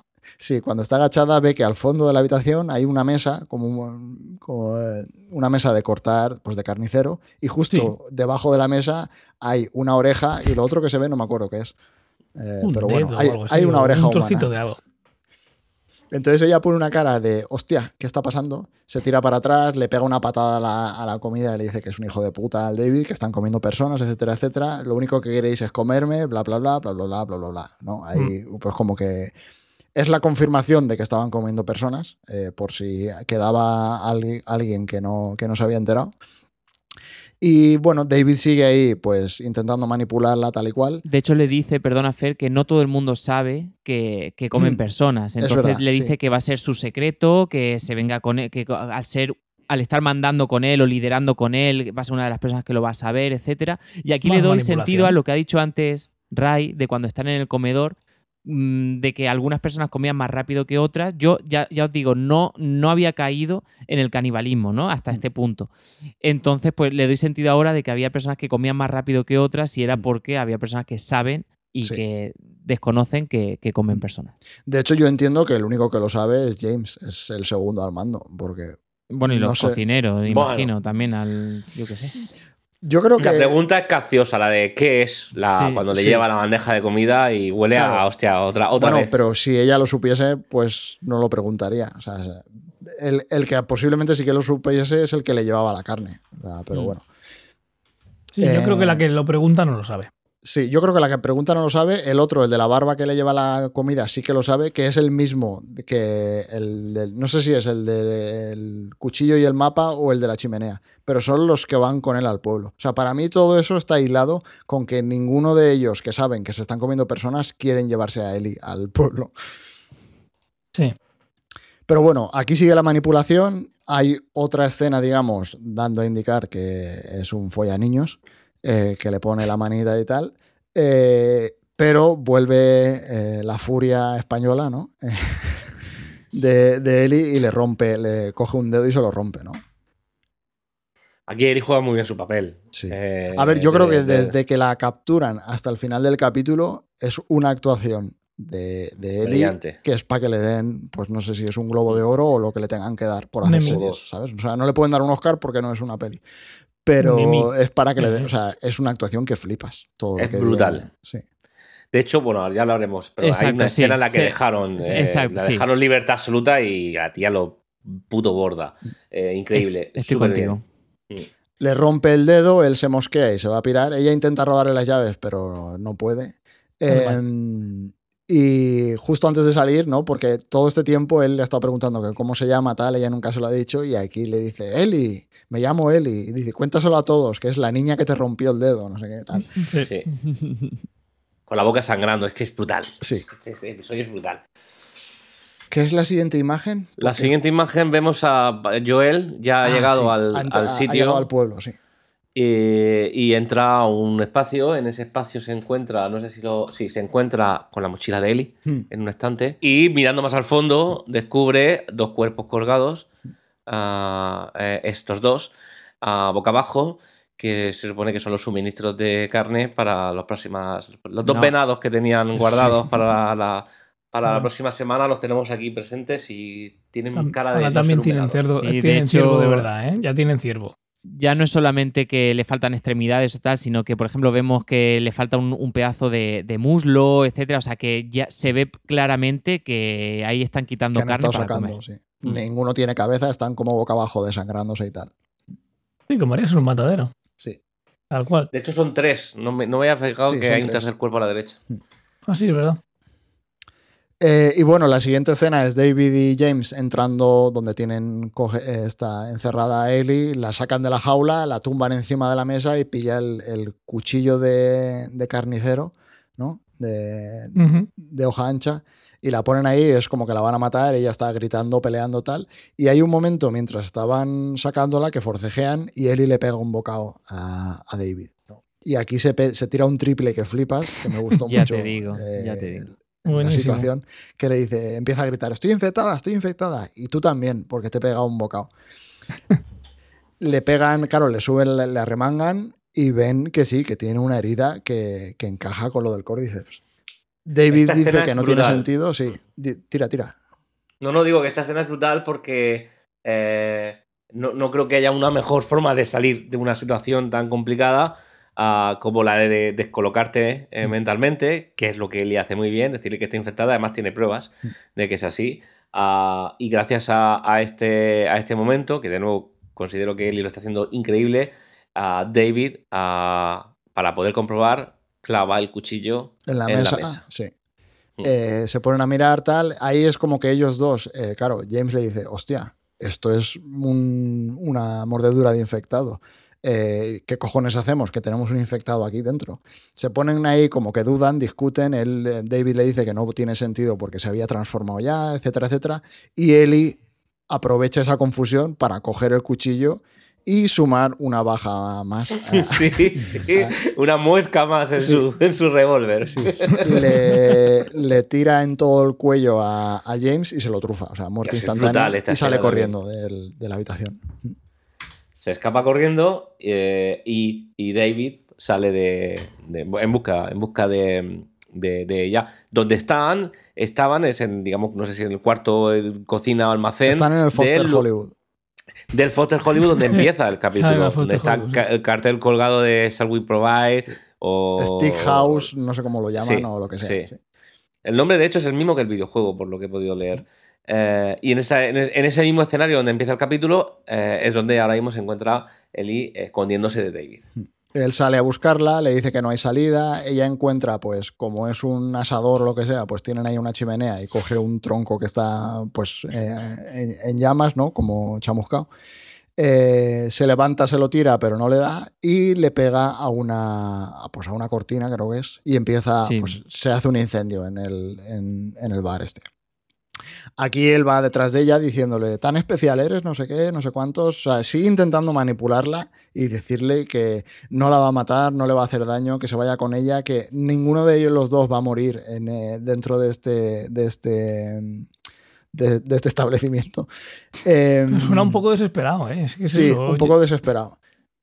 Eh, ella va, pues eso, agachada por detrás de las, de las mesas de la barra, etcétera, huyendo de él, eh, encuentra un cuchillo. Muy videojuego. Sí, muy videojuego. Muy videojuego De hecho, el plano ese que tenía aquí también es totalmente videojuego, de estar Sí. detrás de una esquina esperando a que aparezca. Sí. Encuentra un cuchillo y bueno, eh, el incendio cada vez más grande, o sea, se está quemando todo, se- el local va a desaparecer. Eh, y aparece, hay un momento que pues ella está como a sus espaldas, sale con el cuchillo y le pega una puñalada. Le pega una puñalada, eh, él se gira y le pega una hostia y la tira al suelo y tal, pero le ha pegado la puñalada. Y justo ahí hay una escena que no puse la captura porque igual hay gente que le parece desagradable. Es muy desagradable. O sea, el tipo se pone encima de ella y le dice... ¿No te has dado cuenta de que a mí lo que me mola es que me lo pongas difícil, es la pelea, no sé qué, no sé cuántos? Sí. Y es como que se echa la mano a la bragueta y es, Sí, vale, sí, sí, sí. eh, por si aún quedaba alguna duda de que este tío es un follaniños, pues ya... eh, Menudo profe de mates, ¿eh? sí, menudo profe de mate. y... Tu- a- tutoría. Sí. tutoría. Vente que vamos a ir a tutoría, amigo. Sí. Eli está ahí gritando, forcejeando con él, eh, y cuando el cabrón este se lleva la mano a la bragueta, le deja una mano libre y ella es- alarga la mano, estira la mano, coge el cuchillo y hay una escena ahí en plan Berserk eh, que le pega 14 puñaladas eh, en toda la cara con el cuchillo y lo revienta. O sea, es increíble. La actuación en este instante de él, y si ya había sido espectacular durante todo el episodio y quizás durante la serie, aquí es sublime. O sea, la cara que pone y sobre todo ese último plano que te enseña a ella una vez has estado esas 15, 16 puñaladas, eh, eh, cómo, cómo la ves, dices, Buah, es que lo, lo que tú decías Sí, de darle un sea, premio. Y es justo lo de antes, esto y lo de después, porque también la escena de ella en el suelo aterrorizada, o sea, es que todo el cambio, toda la transición Mm. de el terror de estar con él encima, tal, a la furia y la ira de, de- de acabar con él a machetazos. Y bueno, pues evidentemente se lo carga eh, y sale, sale fuera. Es lo que decía Tomás, aquí también estás viendo su cara toda ensangrentada, ella no sabe dónde está, está totalmente conmocionada y aparece, aparece Joel por detrás eh, que ha venido, pues ha venido a rescatarla. Ella, cuando le tocan, o sea, es como que él aparece por su espalda, le toca y ella está eh, totalmente histérica hasta que se da cuenta de que es él eh, y se pegan un abrazo. Y aquí, pues otra escena más que es eh, Ya estoy aquí, mi niña. No sé, no sé cómo lo dirá en castellano, ¿no? En, en inglés es Baby Girl, que es lo mismo que le decía él a su hija cuando Correcto. Aquí, en el primer capítulo. Aquí ya se ve directamente, o sea, te cierra. Con ese baby girl y ese abrazo con el que termina el episodio, ya ves que el vínculo que hay entre él y, y Joel ya, Ya, no es tiene, de- o sea, es imposible de romper. Exacto. No solo es el abrazo, El reloj también. el, el reloj en primer plano Sí. de la hija cierra el círculo. La Aquí frase que le dice que es la de la hija, o sea, sí. Aquí te está diciendo papá y mamá, o sea, papá e hija, padre e hija. Eh, estoy aquí para protegerte. De hecho, eh, durante todo el episodio, durante toda la serie, hemos visto a un Joel protector, un Joel arma en mano, protegiendo y cubriendo, y es la primera vez que es un Joel cobijador. Es decir, a, a Ellie no le ha hecho falta protección. Ellie ha sabido salir de un problema realmente difícil por ella misma, pero necesitaba llegar a casa. Y este es el momento en el que cuando sale se encuentra con Joel. Hmm. Ese- ha sido ella escena- quien ha protegido a Joel realmente todo este tiempo. Ha sido ella quien ha protegido a Joel. Y es- Joel lo es- es sabe. cierto. Por finalizar, esto es el final del capítulo, ¿vale? Se dan el abrazo y ellos dos, o sea, él le pone su chaqueta y se van andando y ahí se acaba el capítulo, ¿vale? O sea, no, no- ya no queda nada más. Sí, yo te diría, ah, si el próximo capítulo, si el capítulo 9 es un emoji de una mierda, rebotando en la pantalla durante 43 minutos, terminaría la serie y te diría, espectacular. o sea, la serie ya es espectacular. Este capítulo es una obra maestra, en mi opinión, de lo que está siendo una serie soberbia. Ah, no tiene ni un momento de, de de bajón el capítulo eh, y, me voy a reafirmar en, que, en lo que te dije en, la grabación anterior. El primer capítulo, lo, primero que destaqué es que no me gustaba el casting de ella. Eh, por eso no soy director de casting. Porque yo en ese momento defendí que ella era el mejor casting de toda la serie y yo creo que con el tiempo me han dado la razón. sí, es increíble la chica, es muy buena. Es muy buena. Y, en general, no solo este, este actor, el, el David, es, impresionante. Este tipo tiene una cara. Muy, o sea, la serie han, tenido muy buenos actores durante toda la temporada. ¿eh? Sí, Frank eh, también es un actor con, mucho carisma en el episodio 3. Eh, no sé, creo que han hecho un trabajo de casting brutal. Y ya te digo, es, lo, me reafirmo, emoji rebotando en paredes y te diré 9 sobre 10. Volviendo a lo que decíais de la relación entre Joel y Sara, Joel y Eli, etcétera, etcétera, de cómo lo han ido, digamos, hilando todo. Yo no sé si es casualidad o, lo hicieron adrede, pero Sara muere de un tiro en el estómago y Joel es incapaz de hacer nada para salvarla. Eh, Joel lo hieren mortalmente en el estómago también. Y Eli sí que es capaz de, salvarle, en cierto modo. Bueno, en cierto modo no, literalmente le salva, o sea, consigue la penicilina y tal no sé si hay ahí como una especie de rima en que las dos historias van muy de la mano, ¿no? O sea, como que se parecen muchísimo, incluso las heridas son en el mismo sitio, eh, pero Eli sí que consigue salvarle. Y no sé si esto puede estar indicando ciertas tramas en el futuro, ya lo veremos. O sea, hay como dos historias muy paralelas que tienen muchísimas similitudes. Y sabemos porque lo vimos ya en el primer capítulo que Sara muere en el primer capítulo. Entonces no sé si esto son historias que, o sea, pajas o, es algo que, seguirán tirando durante toda la serie. Veremos, veremos. Quiero decir, entiendo el camino y, eh, las similitudes. Creo que son, quiero decir, creo que Joel no pudo hacer nada por su hija porque básicamente el disparo o disparos hmm. que recibió eran mortales de necesidad, mientras que el el pinchazo de Joel, pues es decir, si Joel estaba en peligro era más por la infección que por la propia herida. Mm. Eh, pero sí, en cualquier caso, ella sí ha podido salvar a Joel. Mm. Y esto sí que creo que era algo que, se quería remarcar. Mm. Como salvará todo lo. Sí. Si queréis, vamos con lo que se tiraba antes, de que había algo que no me molaba que se veía tanto en el 7 como en el 8. Dispara, dispara. Y yo creo que se ha visto durante toda la serie. Es algo no sé muy bien cómo expresarlo, eh, pero es como que durante toda la serie hay momentos súper potentes. O sea, los giros o las sorpresas o los, digamos, las situaciones más impactantes eh, que están como súper telegrafiados en escenas anteriores todo el rato. O sea, por decir los ejemplos, eh, lo de la carne humana, ¿no? O sea, que son caníbales, te lo enseñan 14 veces antes de que ocurra. Em, la música de los 80, que aparece cada vez que aparece sabes que va a pasar algo. Es un poco como cuando en The Walking Dead tenían que ir a por medicinas o por comida, que sabías que alguien se iba a morir. Em, la pedofilia del padre, de, o sea, del reverendo, también es un poco como que lo dejan caer demasiado. Para mi gusto, lo dejan caer demasiadas veces antes de que ocurra, digamos, la escena donde te dan la confirmación real. O sea, yo creo que eso es algo que han hecho en la serie en más de una ocasión. O sea, aquí estaba poniendo ejemplos del capítulo 7 y del capítulo 8 pero yo creo que durante toda la serie ah, lo han ido dejando caer. Es algo que no me acaba de molar. no, es como que, no sé, son demasiadas pistas. Yo creo que le quitan impacto a cuando realmente pasa. tengo opinión, pero hablo más yo que, cualquiera de eso. Dejo Tomás o... He de decir que, no me mola mucho, pero también es un equilibrio muy difícil de conseguir, ¿no? En que las tramas no aparezcan de la nada y la gente se quede descolocada porque es en plan de. Y que hay diferentes públicos. Claro. Es decir, estás tú, pero hay uno que a lo mejor no lo pilla ni la primera, ni la segunda, ni la tercera, pero la pilla la cuarta. Y el objetivo de la serie es que la gente lo intuya un poco antes de que suceda. Entonces, encontrar ese equilibrio entre muy difícil, eh, los diferentes tipos de audiencia cuando actúas contra una audiencia masiva no es fácil. Y, eh, es, ya te digo, es bastante complejo. Entonces, hay, hay películas y series que son súper sesudas, que, estas cosas, hasta que no la ves la tercera vez, no, te coscas de que estaba ahí. Eh, y, y hay gente que las disfruta, pero cuando haces una obra o un contenido que debe ser consumido masivamente, hay que encontrar este equilibrio.